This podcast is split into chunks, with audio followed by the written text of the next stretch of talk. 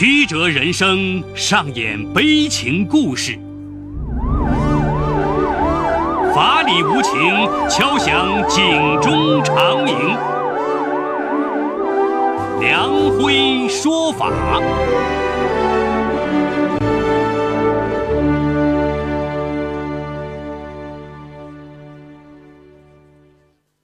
梁辉说法由上海故事广播与现代家庭杂志社联合播出。好故事，好声音。听众朋友，大家好，我是梁辉，欢迎收听梁辉说法。今天我要给大家讲这么个故事，叫《除夕夜的枪声》。法治故事耐人寻味，梁辉讲述不容错过。二零一一年五月初的一个晚上，杨中岳到泉州市一家娱乐城邀请朋友聚会，接待他的是领班梁娟。梁娟不仅身材火辣，且笑声甜美，杨中岳对她特有好感，一出手给了她一千元的小费。梁娟见杨中岳出手阔绰，便要了他的电话。第二天，二人就开始了约会。时年二十八岁的梁娟是湖北荆门人，她本有一个男友叫刘志华，两人曾同是荆门市一家化工厂的同事。然而，二零一零年初，正当梁娟准备与谈了三年恋爱的男友结婚时，却意外发现刘志华与一个女同学来往频繁。一气之下，不听解释的梁娟投奔到泉州打工的一位初中同学那儿。并赌气与刘志华断了联系。到泉州后，梁娟起初到一电子厂上班，后觉得上班辛苦，工资又不高，于是辞职到了娱乐城上班。半年后升为领班。当晚见到杨中岳，因为他的出手大方和成熟稳重的外表，让他很有好感。杨中岳是泉州市本地人。于一九九一年与比他小三岁的本地女孩李雅芬结婚。婚后，杨中岳从绣花厂辞职，在双方家人的帮助下，于一九九三年创办了富泉珠绣厂。通过十多年的打拼，他的厂拥有了近百名员工。然而，事业有成的杨中岳却有着一个无法说出口的苦恼：婚后多年，妻子一直不孕。闽南人传宗接代的观念很强，妻子不孕成了他心头挥之不去的一块心病。直到2007年，李亚芬眼见自己年龄越来越大，生子无望的她与丈夫商量，想抱养一个女儿回来。可杨中岳心有不甘，他提出找人代孕的想法。他向妻子解释说：“代孕的孩子至少有我们两个人中一个人的血缘。”总比抱养来的毫无血缘关系的孩子来得亲，但妻子对此却坚决反对。杨中岳表面上虽然没有再提，但心中却一直从未放弃找人代孕的念头。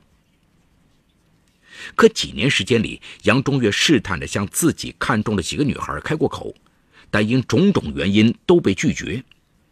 他又不想通过高价黑中介代孕而惹来麻烦。所以，他仍将自己寻找代孕人选当作头等大事。郁闷之际，与梁娟的偶然相识，让他再次眼前一亮。身材丰满，长相清秀，性格开朗，他觉得梁娟是最好的代孕人选。当杨中岳再次约请梁娟时，梁娟将自己大龄未婚的情况告知了杨中岳，并流露出自己在泉州无依无靠，生活艰辛。梁娟的这一情况，顿时坚定了杨中岳找她代孕的想法。而梁娟得知杨中岳是个工厂老板后，对他也格外亲近。梁娟因为是自己赌气出走，觉得如果主动去找刘志华，会很没有面子，所以她有心找一个有钱的男人，带回去气一气刘志华。于是。他也把大款杨中岳当成了自己用来气刘志华的人选。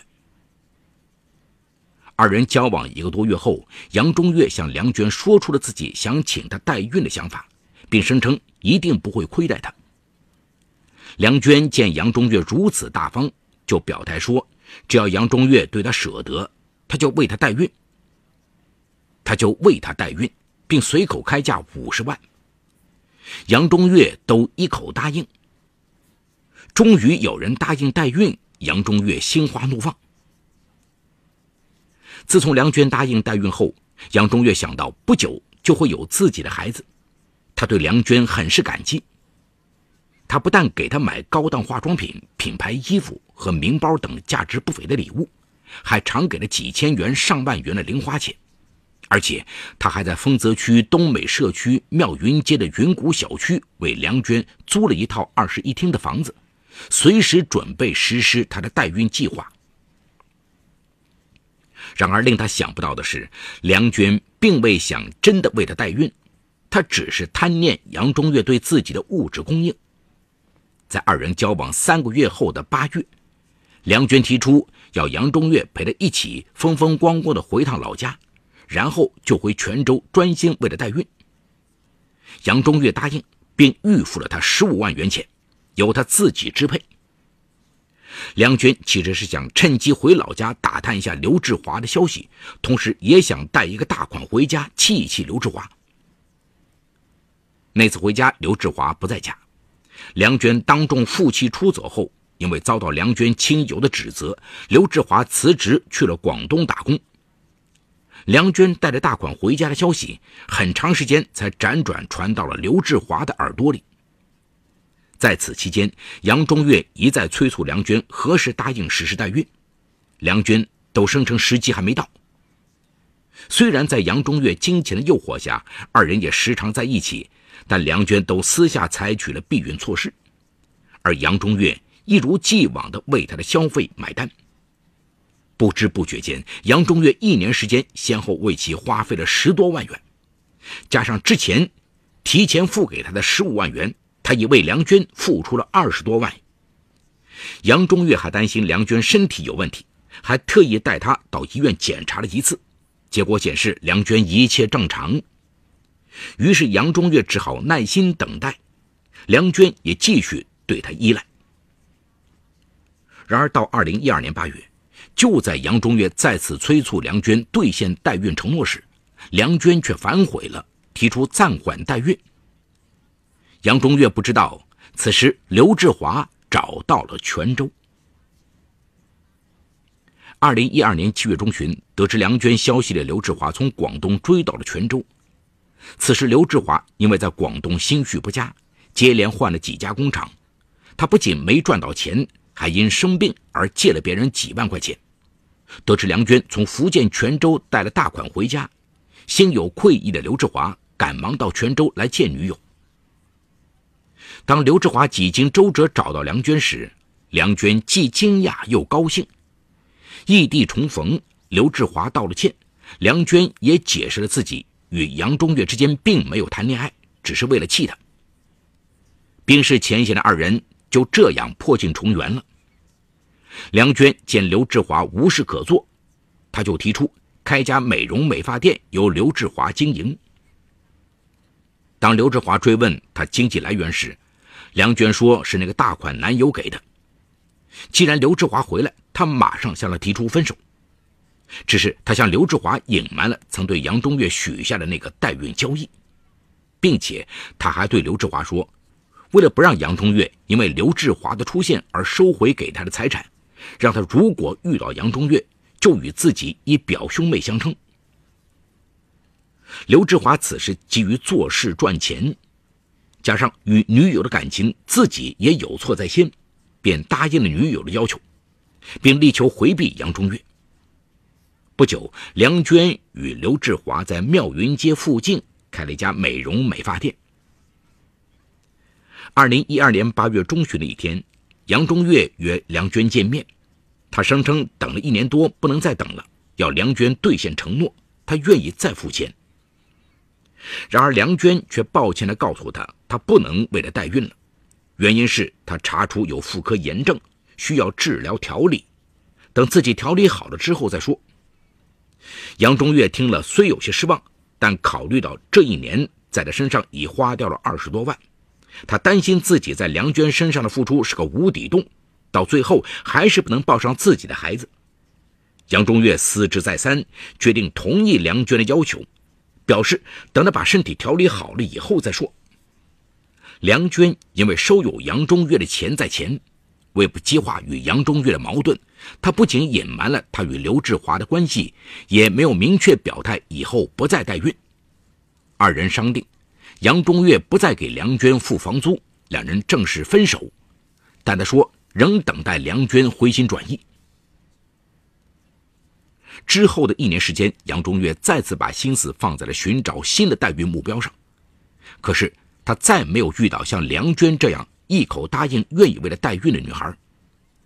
因为这个原因，杨中岳还偶尔电话问梁娟何时再继续代孕的事，梁娟都推说以后再说。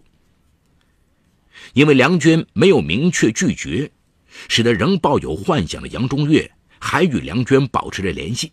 甚至偶尔还送给他一些礼物。梁娟明知自己与杨中岳保持联系，甚至收受他的礼物是件很危险的事情，但因贪念杨中岳前前后后所提供的物质，使得他没法断绝与他来往，这为他们最后关系的走向埋下了致命的隐患。二零一三年九月二十七号晚上九点，喝了几杯的杨中岳突然有些想念梁娟。他没跟梁娟打招呼，就直奔梁娟的出租屋。可当他敲开梁娟的门时，开门的却是刘志华。正在卫生间洗漱的梁娟听到响声，随即开门出来，见是杨中岳到来，她怔了一下。还没等梁娟开口，杨中岳就追问刘志华是谁。梁娟正想解释，刘志华却从二人的眼神里看出了端倪。他站起来说：“我是他表哥。”刚从湖北来的，杨中岳半信半疑，梁娟却附和说就是这样。杨中岳虽心存疑虑，但又没有证据否认，终究没说什么就离开了。当晚，为以免日后露出他曾与杨中岳交易的马脚，梁娟将曾经的代孕承诺向刘志华解释说，自己曾答应嫁与杨中岳，并愿意和他生个孩子。如果以后杨中岳提起，让刘志华不要放在心上。可是大约一个月后的一天，杨中岳再次路过梁娟住的地方，却碰巧遇到了梁娟与刘志华一起回来。杨中岳上前拦住他们，当即责问梁娟是否因为找了男友而中断代孕。梁娟与刘志华坚称他们只是表兄妹。杨中岳虽然不信，但又没有足够的证据。他表示，如果梁娟骗了他，他就要让他兑现承诺，继续为他代孕，否则就将为他花费的二十多万还给他。在梁娟与刘志华的一再否认下，杨中岳气冲冲地走了。然而，二零一三年十月二十四号夜，杨中岳在梁娟的美容店得知，这个美容美发店由梁娟投资，刘志华经营。杨中岳觉得自己被梁娟算计了，他不仅骗了他的钱。还将从他这里得到的钱投资给了男友，而之前以身体不适等原因中断代孕也都是借口。杨中岳对梁娟拿他的钱养别的男人非常气愤。虽然当天在店员的阻拦下，杨中岳没有成功报复刘志华，但他决心一定要梁娟给他一个说法。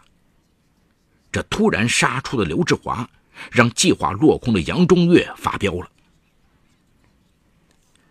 自从杨中岳知情后，梁娟与刘志华商定，为了躲避杨中岳的报复，二人商定春节过后门面到期便转让，回湖北老家完婚。一天晚上，杨中岳打电话给梁娟，约她出来将他们之间的事做个了断，梁娟却拒绝了。杨中岳就要她在继续代孕与还钱二者之间选其一，梁娟仍然拒绝。梁娟辩称，杨中岳为她花的钱并没有明确表明为代孕费，而且他们之间也没有代孕的书面协议，而代孕又是违法的，杨中岳没有证据要回那笔钱。杨中岳听了气儿不来出来呀，他放下狠话，如果不实现承诺，他就让他也结不了婚。放下电话，杨中岳心里十分不平。一向精明的他，这样被梁娟给算计了。急于找人代孕生子的他，不仅二十多万代孕费打了水漂，承诺代孕的梁娟也有了男朋友，他落了个人财两空。不甘心被涮的杨中岳决定报复他们，要从刘志华身边抢走梁娟。就在杨中岳谋划着该如何找梁娟与刘志华二人算账时，二零一三年十一月底的一天，杨中岳去市区办事，路过秀水街的一条小巷拐角，一个三十岁上下的男子故作神秘地朝他比划，并轻声问他要不要手枪。这搁在平时啊，杨中岳根本不会去留心。可他如今正想着要找刘志华算账的事，听到对方说卖手枪，他心头一动。要是有一把手枪，就不怕吓不到梁娟和刘志华，甚至还能把梁娟逼回到自己身边。于是他停下脚步，与对方谈起价钱。最后，复仇心切的他花了一千多元钱。从这名陌生男子手中购得一把五四式仿真手枪和四发子弹。有了这把手枪，杨中岳复仇的底气顿时就有了。二零一三年十二月十六日下午，杨中岳带上手枪来到梁娟的出租屋里找二人算账。那天下午，梁娟也在家。当梁娟开门后，杨中岳便开门见山提出要刘志华赔偿损失。没想到这话也激怒了一直忍着的刘志华，他大声说：“他根本就没与你签什么代孕协议，那只是你一厢情愿，想占别人便宜。有本事自己和老婆去生，自己没能耐生孩子，缠着别人算什么？我们就要结婚了，请你不要再打扰我们了。”刘志华的话戳中了杨中岳的痛处。他当即从贴身的上衣口袋里掏出了刚买的手枪，抵着刘志华的脑袋就扣动了扳机。谁知这一枪并没打响。本来已吓得脸色煞白的刘志华没听见枪响，认定杨中岳只是用玩具枪吓唬他而已。目睹杨中岳带着枪愤愤地走了，杨中岳临时丢下一句话：要他们年前还的十万块钱，否则绝不放过他们。而杨中岳回到家后，这才发现自己因为紧张和气愤，当时竟忘记了打开手枪保险。事后，刘志华想与梁娟商定年前提前回老家去，或者还杨中岳几万块钱消消他的火气。但梁娟觉得杨中岳只是吓吓他们而已，不是真想要他们的命，还说一向出手大方的杨中岳没那么小气。他还是坚持等到春节过后房租到期再说。刘志华便没再说什么。没想到杨中岳却对此事早已耿耿于怀。二零一四年一月三十号晚上，除夕夜，眼见兄弟姐妹带着孩子到了家过年，而妻子又再次提到抱养孩子的计划，杨中岳立即就想起了自己失败的代孕事件。如果不是梁娟有意欺骗，不是刘志华的出现，他早该抱上自己的孩子了。这样想着，年夜饭上他又多喝了几杯。到了晚上十二点，有些醉意的杨中岳想起梁娟二人并未还给的钱，顿时又来了气。受不了这份窝囊气的杨中岳，当夜凌晨再次去找梁娟与刘志华。而且杨中岳张口便说要带走梁娟。除夕夜，杨中岳竟然找上门来催债，让刘志华非常生气。刘志华一边将杨中岳往门外推，一边用湖北话将杨中岳骂了个狗血淋头。看来你真的想找死！被激怒的杨中岳再次掏出手枪，指着近在身边的刘志华：“有本事你开枪啊！”刘志华以为杨中岳手上还是一把玩具枪，所以大声叫嚣。刘志华这一击，杨中岳更是怒从心起，随即就扣动了扳机。随着“啪”的一声，在这个除夕夜响起了沉闷的枪声，子弹正中刘志华的太阳穴，头部顿时炸开了花。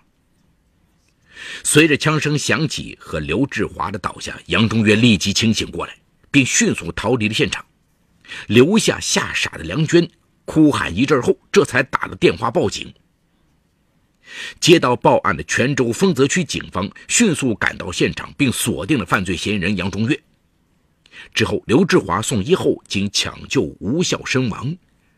而由于杨中岳有朋友帮助藏身，直到二月十一号才将藏在丰泽区登福街一个出租房里的杨中岳抓获归案。案发后，悲痛的梁娟捧着刘志华的骨灰回到了湖北。她痛悔自己一时的贪念，想在杨中岳身上占到便宜，结果却搭上了男友的性命。二零一四年十二月十七日，经福建省泉州市中级人民法院开庭审理，以故意杀人罪一审判处杨中岳死刑。好，故事说到这儿就告一段落。除犯罪嫌疑人之外，其余人均为化名。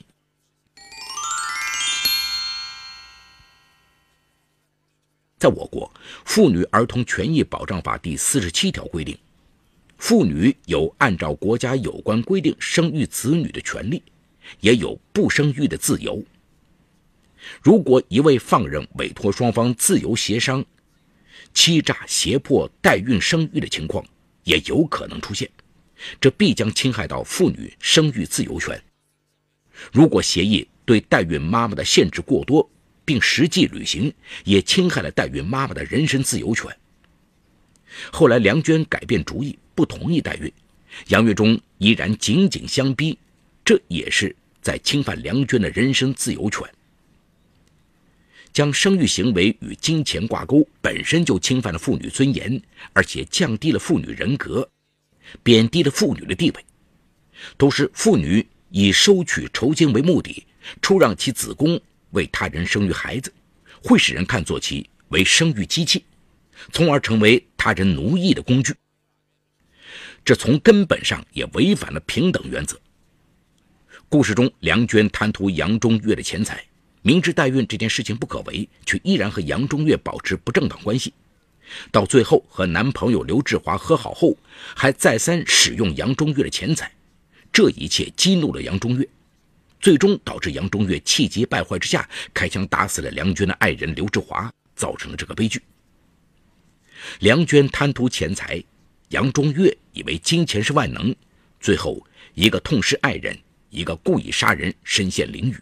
这个故事给当今社会敲响了警钟：坚守道德底线，不做违法犯法的事，给自己和家人还有社会一片安宁。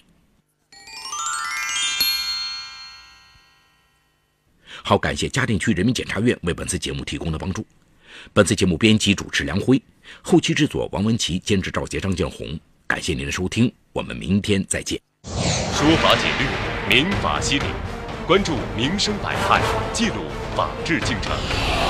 大家好，我是梁辉，欢迎收听梁辉说法节目。现在，请您发送“阿基米德”四个汉字到幺二幺幺四，获取下载链接，并关注梁辉说法节目。我们将与你在线下进行零距离的互动，欢迎你们的加入。